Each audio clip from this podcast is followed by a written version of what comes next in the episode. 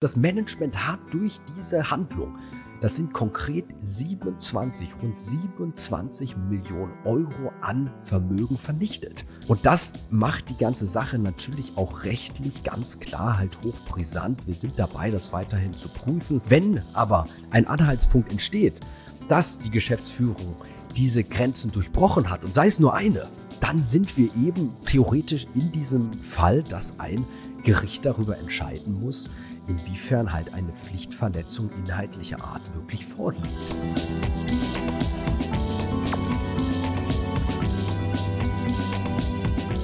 Ein Aktienkurs, der um 25 Prozent einbricht, ein nachträglich angepasster Kaufpreis, eine neue IR-Managerin und Anwälte, die sich den Kopf zerbrechen, sind gerade mal zwei Wochen seit der Hauptversammlung am 20. September her und doch ist schon wieder so viel passiert und ihr habt es euch gewünscht. Also hier heute ein Update zur Aurelius Equity Opportunities SE und Co. KGAA.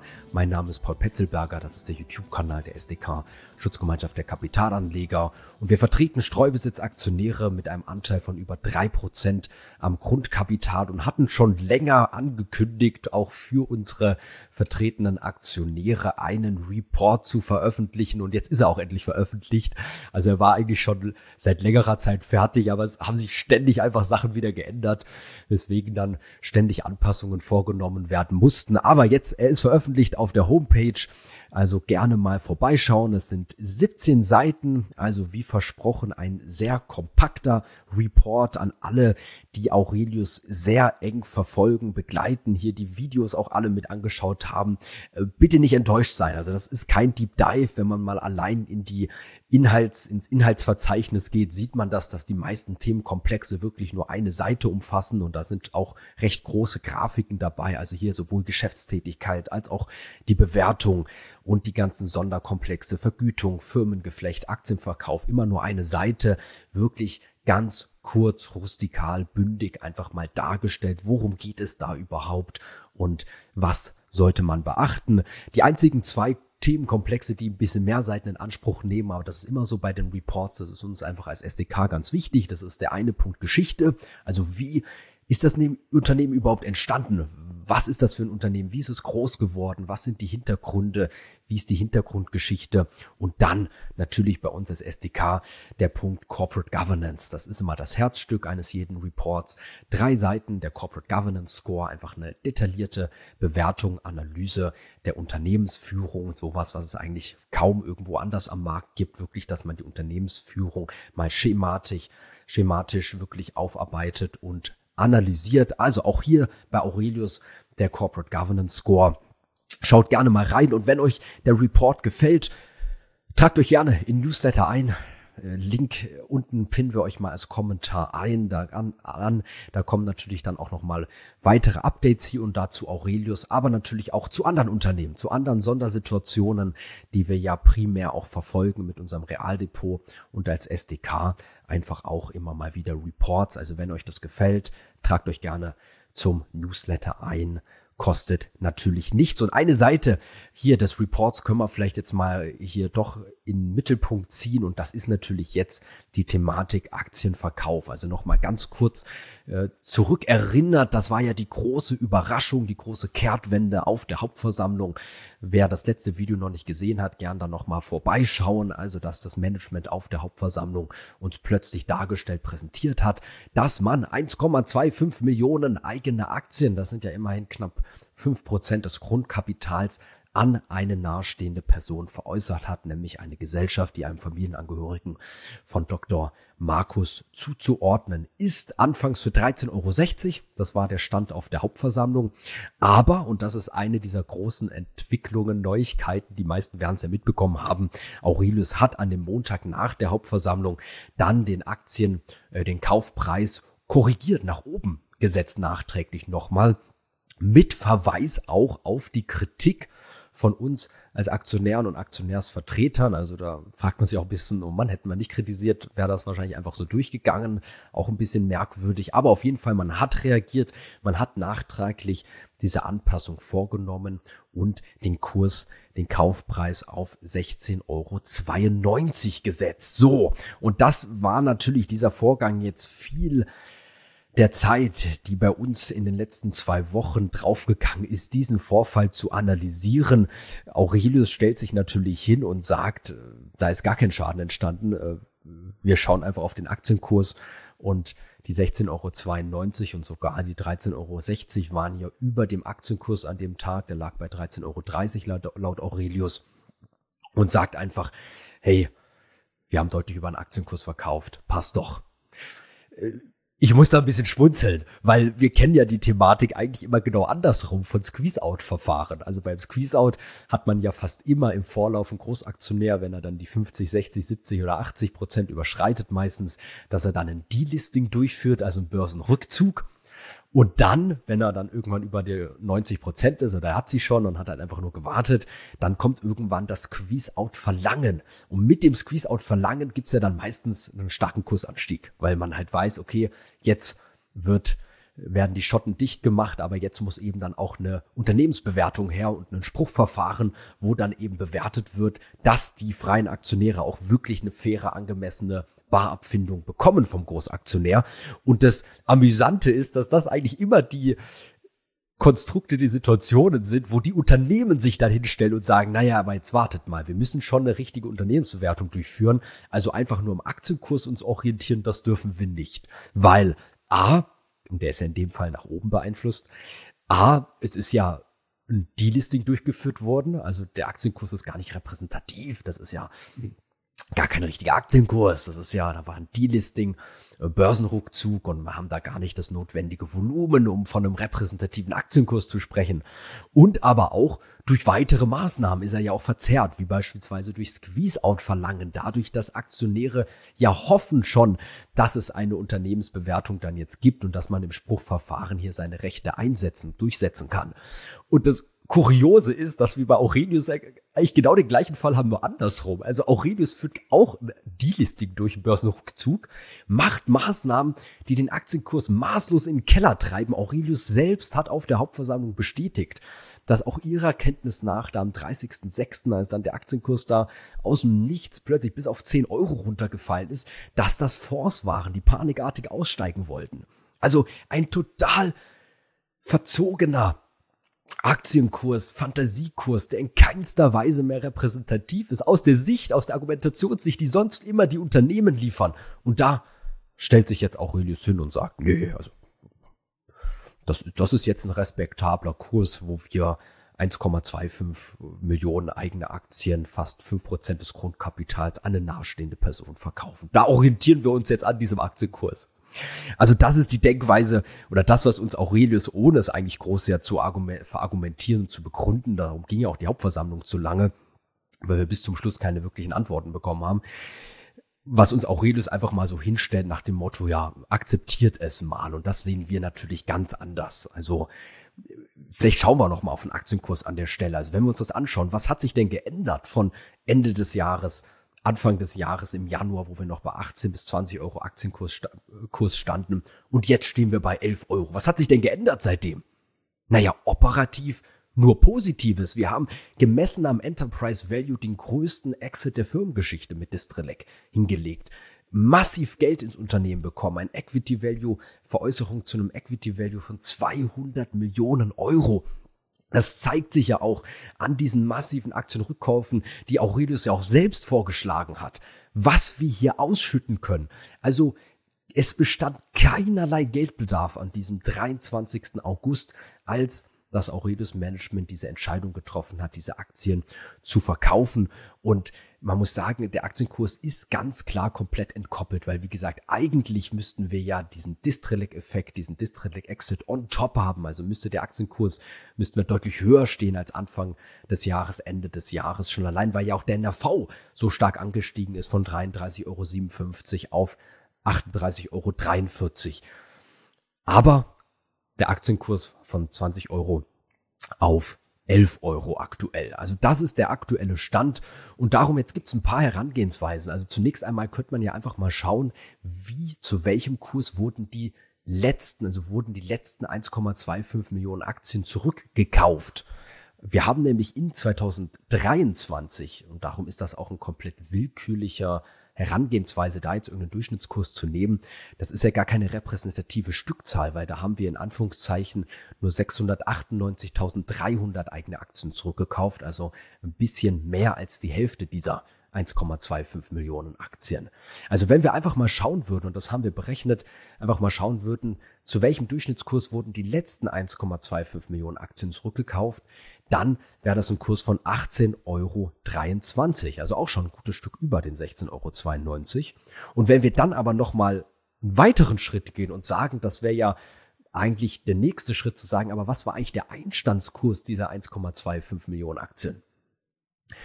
Und das war wirklich kompliziert. Also da haben wir eine Excel-Tabelle von annähernd 900 Zeilen erstellen müssen, weil da geht es bis ins Jahr 2016 zurück, um wirklich den Einstandskurs zu ermitteln, weil halt immer wieder Aktien vorgetragen wurden. Da kommen wir tatsächlich auf einen Durchschnittskurs. Also wenn man diese Perspektive Brille aufsetzt, mit was für einem Einstandskurs standen die Aktien sozusagen im Aurelius, äh, Anführungszeichen Depot, dann wären das 20,91 Euro. Also immerhin 4 Euro je Aktie schon mal mehr, wenn man den Einstandskurs berücksichtigt. Aber, und das ist unsere klare Ansicht nach, Ansicht, die einzige wirklich taugliche Betrachtungsweise und der einzige Kaufpreis, wo dieser Vorgang unbedenklich gewesen wäre, ist ganz klar zum NAV. Warum? Und das lässt sich auch ganz, ganz leicht und klar beantworten und begründen. Der NAV bei Aurelius wurde bisher immer bereits unter Berücksichtigung, also in Abzug der eigenen Aktien berechnet. Das bedeutet, die eigenen Aktien wurden bei der NAV-Berechnung und der NAV ist ja die wesentliche Kennzahl bei Aurelius. Das ist die Kennzahl, womit wir unser Vermögen im Unternehmen taxieren. Das ist die Kennzahl, an der das Management reported gemessen wird. Diese eigenen Aktien waren somit immer gleichgestellt, als wären sie bereits eingezogen worden. Also der NAV, der nach der Berechnung rauskommt, äh, zum Stichtag, diese 900, ganz grob 8, 980 Millionen Euro, die wurden immer durch die Anzahl der Aktien geteilt, abzüglich der eigenen Aktien. Das bedeutet, das Management hatte bereits in der NAV-Berechnung diese eigenen Aktien als eingezogen dargestellt. Also diese Stellung hatten sie. Diese Entscheidung jetzt vom Management, diese Aktien zu verkaufen und zwar nicht zum NAV, sondern zu 16,92 Euro, wirkt wie eine Kapitalerhöhung auf den NAV, weil ja diese Aktien plötzlich wieder im Umlauf sind. Davor hatten sie den Status eingezogen und jetzt sind sie aber plötzlich wieder im Umlauf aber halt nicht zum Status eingezogen, zum Status NRV, sondern eben zu 16,92 Euro. Und das hebelt ja auch gerade, und das ist das Ganze ja auch so widersprüchlich, gerade diesen Zweck eines Aktienrückkaufsprogramms aus, dass man sagt, man kauft den Euro für 50 Cent an der Börse. Man kauft einfach seine eigene Aktie, die mit 30, 40, 50 oder im Fall Aurelius sogar 60, 70 Prozent unterbewertet ist, zieht diese Aktie ein und hat eben diesen positiven Effekt, diese Differenz auf das Vermögen. Und dieser positive Effekt, der bereits beim NAV berücksichtigt war, seit jeher in der Berechnung des NAV, der wurde aufgehoben. Also das Management hat durch diese Handlung, das sind konkret 27, rund 27 Millionen Euro an Vermögen vernichtet weil die Option A, und es war ja auch gar keine Option eigentlich, weil es war so verbucht in der Berücksichtigung des NAV, war, dass die Aktien eingezogen werden. Und daraus entscheidet sich plötzlich jetzt Aurelius, das Management, eine andere Handlung zu machen, nämlich die Aktie zu verkaufen. Und darum ist dieser Vorgang eben so kritisch, weil wir daran wirklich einen Vermögensschaden von 27 Millionen Euro sehen. Vermögensschaden, wie gesagt, definiert als diese Diskrepanz als dieser negative Effekt auf den NAV, weil das in der Bewertung, in der offiziellen Bewertungskennzahl von Aurelius, dem NAV, eben schon berücksichtigt war, als eingezogen und Aurelius, das Management, sich dann doch für den Verkauf oder für einen Verkauf ganz unerwartet plötzlich entschieden hat. Und das macht die ganze Sache natürlich auch rechtlich ganz klar halt hochbrisant. Wir sind dabei, das weiterhin zu prüfen. So ein bisschen das Schlagwort ist das Thema Business Judgment Rule. Das Ganze kommt ja ursprünglich aus US-Amerika aus USA. Die Business Judgment Rule wurde dann aber auch im Aktiengesetz verankert. Im Paragraph 93 Aktiengesetz ist das. Ich kann es mal kurz aufrufen. Äh, Paragraph 93 Aktiengesetz Absatz 1 Satz 2. Eine Pflichtverletzung liegt nicht vor, wenn das Vorstandsmitglied bei einer unternehmerischen Entscheidung vernünftigerweise annehmen durfte, auf der Grundlage angemessener Informationen zum Wohle der Gesellschaft zu handeln. Also, die hier verankerten Grundsätze der Business Judgment Rule geben ganz klare Grenzen, einen ganz klaren Handlungsspielraum ab, auf, äh, definieren den, bei dem, wenn der Vorstand sich in dessen Grenzen verhält, eine Haftungsfreiheit im Sinne der Business Judgment Rule sozusagen gilt. Also wenn der Vorstand oder wenn eben die Geschäftsführung diese Kriterien, diese Voraussetzungen, die hier genannt werden, einhält. Und die kann man mal äh, irgendwo so auf diese fünf Punkte runterbrechen, eben die hier genannt sind, eine unternehmerische Entscheidung. Es muss zum Wohle der Gesellschaft sein. Es dürfen keine Sonderinteressen eine Rolle spielen. Es muss eine angemessene Informationslage sein und ja, guter Glaube, äh, gute Absicht sozusagen dabei. Aber ganz wichtig, die müssen kumulativ erfüllt sein, damit die Business Judgment Rule greift.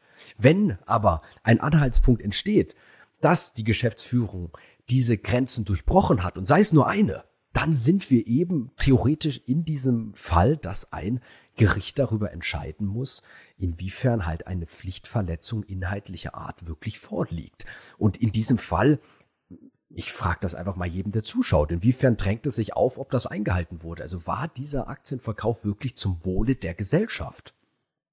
Schwierig. Die Argumentation, die uns das Management liefert, ist ja, wir wollten uns noch näher an diese Gesellschaft binden, aber jetzt ist ja die Gesellschaft gehört zur Familie Dr. Markus und Dr. Markus und seine Familie sind bereits größter Einzelaktionär bei der Aurelius Equity Opportunities. Also inwiefern sollte man irgendwie einen strategischen Mehrwert jetzt identifizieren, damit wir uns an den ohnehin schon größten Einzelaktionär noch mehr binden? Also ganz schwierig, da ein zum Wohle der Gesellschaft zu identifizieren. Und nur um jetzt mal noch einen zweiten Punkt zu nehmen, keine Sonderinteressen. Na gut, das Ganze ist natürlich gespickt voll von Interessenskonflikten. Herr Dr. Markus ist eben nicht nur größter Einzelaktionär, sondern auch noch Verwaltungsratsvorsitzender. Seine äh, Familienmitglieder teilweise verschwägert sitzen in den Aufsichtsrat- und Kontrollgremien. Er ist Verwaltungsratsvorsitzender der persönlich haftenden Gesellschafterin der Komplementären unserer 70-prozentigen Tochtergesellschaft. Also auch ein eine Transaktion voll von Interessenskonflikten. Und das macht diesen Fall natürlich so hochbrisant und man muss auch resümieren, und ich trage das jetzt einfach mal wertneutral vor, dass natürlich auch diese hier im Aktiengesetz zur Business Judgment Rule kodifizierten Grundsätze letztlich auch Maßstab sind, zu prüfen, ob halt eine Pflichtverletzung auch nach Paragraph 266 StGB vorliegt. Also können wir auch mal kurz aufschlagen und lesen Paragraph 266 StGB Untreue.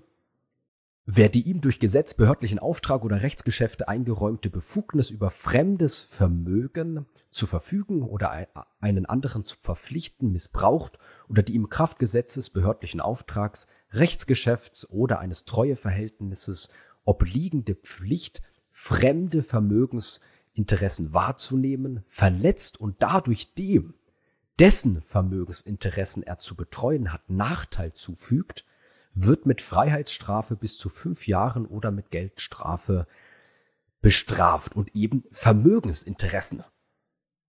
Vermögensinteressen. Und woran sollten wir bei Aurelius sonst die Vermögensinteressen festmachen? Ich stelle das als Frage. Als am NAV, an unserer Vermögenskennzahl. Das ist die Kennzahl, mit der wir doch unsere, unseren Wert, den, das Vermögen, den Wert, der in unserer Gesellschaft ist, beziffern und taxieren und der Vorstand reportet und daran gemessen wird, auch intern. Also an welcher Kennziffer sollten wir sonst einen etwaigen Vermögensschaden identifizieren. Das ist so ein bisschen der aktuelle Stand der Erwägungen. Wir sind da noch mitten dabei und mir ist auch ganz wichtig, eine Sache zu betonen. Primärer und präferierter Weg ist immer mal zunächst einmal mit dem Management eine gemeinsame Lösung hinzubekommen, einen gemeinsamen Weg zu finden. Ich meine, das Management hat ja auch den Kaufpreis nachträglich angepasst. Also es zeigt ja schon, dass man auch zumindest ein bisschen auch auf die Kritik hört und auch bereit ist zu reden. Und ich habe es schon ganz oft auch auf den verschiedenen Kanälen, auf Twitter und woanders auch ganz klar gesagt, dass auch seitdem, auch seit der Hauptversammlung ein gutes, ein guter Austausch auch mit der Teubel besteht, äh, wir da weiter im Austausch sind. Und unsere erste Vorgehensweise, möchte ich ganz klar auch sagen, ist zunächst einmal jetzt auch Aurelius um weitere Stellungnahmen zu bitten. Also wir brauchen halt mehr Informationen, um auch das zu beurteilen, fällt diese Handlung, wo wir einen ganz klaren Vermögensschaden haben, sowohl in der Differenz zu, zu Kurs zurückgekaufte Aktien als auch einen erheblichen Vermögensschaden in Bezug auf den NAV in Höhe von 27 Millionen Euro. Fällt diese Handlung da tatsächlich noch innerhalb dieser Business Judgment Rule. Da brauchen wir einfach mehr Informationen. Also da muss Aurelius eine, um eine Stellungnahme haben wir schon gebeten, die Durchschnittskurse betreffend. Aber dann brauchen wir einfach auch noch Informationen. Das wäre dann noch die zweite Bitte. Also hier schon mal mündlich, wenn jemand zuhört, an Aurelius, dass halt die nicht beantworteten Fragen von der Hauptversammlung einfach noch beantwortet werden. Also wirklich konkret gesagt wird, wie ist dieser Vorgang entstanden? Wie ist die Herleitung? Wie hat sich das entwickelt? Und wie beziffert man tatsächlich den Vorteil, dass das zum Wohle der Gesellschaft sein sollte. Inwiefern? Also wie lässt sich das ganz konkret belegen? Vielleicht gibt es ja irgendwelche Belege, die bisher nur noch nicht gesagt wurden, was für ein Vermögensvorteil wir dadurch sozusagen wieder haben, der diesen Vermögensverlust, den uns das Ganze erzeugt hat, verursacht. Also wir sind weiter dabei, das zu prüfen. Das ist ein Prozess. Wie gesagt, primäres Ziel ist einfach gemeinsam mit dem Management den Weg zu gehen. Erst einmal immer gemeinsam ähm, im besten Sinne auch der Gesellschaft halt einen Weg so zu finden, bevor man irgendwelche anderen Wege geht. Und zeitlich rennt uns ja auch nichts weg. Also haben wir ja auch zeitlich alle Möglichkeiten, dann auch diesen Vorgang nächstes Jahr dann auch nochmal auf einer Hauptversammlung zu diskutieren oder auch einen Sonderprüfungsantrag zu stellen. Ja, was ist noch passiert? Wir haben eine neue IR-Managerin. Nein, haben wir natürlich eigentlich nicht. Also die neue IR-Managerin steht ja auch da, ist für, wie war das formuliert, ganz schön die neuen Vorjahrgänge verantwortlich. Also soll neue Gelder für den Fonds einwerben. Leider keine IR-Managerin für uns als Aurelius Equity Opportunities äh, Aktionäre. Und da vielleicht jetzt auch nochmal mein Schlussplädoyer. Also wir brauchen einfach wirklich ein Umdenken. Dieses Gruppendenken müssen wir wirklich mal ad acta legen. Also eine Aurelius-Gruppe besteht insofern, dass wir als börsennotierte Aurelius Equity Opportunities natürlich ein Konzern sind mit unseren Beteiligungsgesellschaften. Aber es kann doch wirklich nicht sein, dass wir als börsennotierte Gesellschaft von der öffentlichen Wahrnehmung nahezu verschwinden, wir gar keine eigene Homepage mehr haben, sondern nur innerhalb dieser Gruppen Homepage fungieren. Und die Gruppe, das wissen wir alle, das sind ja ganz viele Gesellschaften, die uns gar nicht gehören, sondern Dr. Markus gehören und weiteren nahestehenden Personen, die da vielleicht noch mit drin sind. Also wir brauchen wieder ein klares Kapitalmarktprofil. Wir brauchen wieder ein klares Profil als auch Aurelius Equity Opportunities. Es kann doch auch nicht sein, dass wir noch nicht mal einen LinkedIn-Kanal haben. Herr Teubel, ich werde Sie damit weiter Woche für Woche nerven. Das kostet nicht viel, das ist schnell angelegt. Es kann doch nicht sein, dass ein Aurelius Wachstumskapital, äh, die uns nicht gehört, die auch im Private Equity Geschäft tätig ist, eine Geschichte, eine Wachstumsstory, die eigentlich für uns, bei uns aufgebaut werden sollte mit der Aurelius Mittelstandskapital und die jetzt komplett konzernfremd aufgebaut ist, die nicht börsennotiert ist, dass die da wirklich eine tolle Öffentlichkeitsarbeit auf LinkedIn macht und tolle spannende Posts veröffentlicht und um Mitarbeiter wirbt und wir als Aurelius Equity Opportunities die eigentliche Aurelius AG haben noch nicht einmal einen LinkedIn-Auftritt, geschweige denn auf anderen Plattformen Auftritt. Also das muss sich einfach rapide ändern. Und was uns auch genervt hat in den letzten ein, zwei Wochen, dass Aurelius Equity Opportunities noch nicht mal die Domains registriert hat, wie beispielsweise Aurelius-Equity-Opportunities.de. Und darum haben wir das jetzt mal als SDK gemacht, auch so ein bisschen mit der Denkweise, wenn Dr. Markus als Einzelaktionär einfach irgendwelche Marken hält, und die nicht bei der Aurelius Equity Opportunities eingebracht sind, ja, dann können wir auch als SDK im Sinne des Streubesitzes einfach hier mal diese Domains kaufen und registrieren lassen. Also hier mal aufgelistet äh, die paar Domains, die wir jetzt einfach mal gekauft und registriert gelassen haben, aurelius-equity-opportunities.de.com auch nochmal mit ein bisschen anderen Schreibweisen. Und natürlich die ganz klare Aussage, also wir haben gar nicht vor, das jetzt irgendwie monetär gewerblich zu nutzen, sondern der Vorschlag an Aurelius, also wir bringen die gerne für einen symbolischen Euro bei Aurelius ein, verkaufen die, aber dann soll Herr Dr. Markus halt eben auch seine Markenrechte bei Aurelius Equity Opportunities einbringen, dann machen wir das auch und sie sollen natürlich gerne genutzt werden. Also wir helfen da auch gerne, aber wir brauchen wirklich einfach wieder ein klares Profil als Aurelius Equity Opportunities, einen klaren Auftritt, eine klare Strategie für die börsennotierte Gesellschaft und nicht für irgendwelche konzernfremden anderen Gesellschaften, wo zwar Aurelius draufsteht, die uns aber gar nicht gehören. Also ein klares Profil und dann kommen wir auch wieder aus diesem Kurstal weg. Das ist doch wirklich, wirklich eine Blamage, was der Aktienkurs da gerade macht. Aber es ist natürlich auch verständlich, weil man einfach diese maximale Unsicherheit im Aktienkurs sich niederschlägt. Zum einen natürlich auch einfach verzerrt, weil irgendwelche Aktionäre, Investoren schnell aussteigen aber halt auch diese maximale Unsicherheit dargestellt ist. Wie geht es weiter? Und da brauchen wir jetzt wieder ein ganz, ganz klares Profil. Also wir hoffen, wir können da auch mit unterstützen. Und wie gesagt, die Domains übertragen wir auch gerne an Aurelius. Aber es ist eigentlich eher beschämend, dass Aurelius die nicht selber angemeldet haben. Jetzt haben wir sie mal angemeldet, genauso wie Herr Dr. Markus eben auch hier Markenrechte hält. Und jetzt muss wieder ein klarer Fokus her auf Shareholder Value auf wirklich Maßnahmen im Sinne der börsennotierten Aurelius Equity Opportunities, der einzig wahren ursprünglichen Aurelius AG, auf dessen Rücken alles aufgebaut wurde. Da brauchen wir jetzt wieder ein Profil, eine klare Ausrichtung. Und das ist das, wofür wir uns als SDK weiter einsetzen werden und worüber wir auch in den nächsten Wochen und Monaten natürlich auch hier auf YouTube, aber auch über die Newsletter weiter berichten werden. So, ihr wisst natürlich, was jetzt kommt und da auch einfach mal ein ganz großes Dankeschön hier beim letzten Video. Wir haben über 200 Kommentare gehabt, warum ich um 23.30 Uhr Zähne geputzt habe, alles beantwortet. Das spornt uns natürlich an. Also das spornt mich an und damit kriege ich auch weitere SDKler angespornt, in der Sache aktiv zu werden. Also die ganz große Bitte auch jetzt bei dem Video wieder, schreibt einfach mal unten in die Kommentare, lasst uns da gemeinsam diskutieren. Wir brauchen auch das Feedback. Ich werde probieren, alle Kommentare zu beantworten liked das Video, abonniert unseren Kanal, tragt euch im Newsletter ein und werdet natürlich Mitglied bei uns für 75 Euro im, nein, nicht im Monat, im Jahr. Vielen Dank und bis zum nächsten Mal.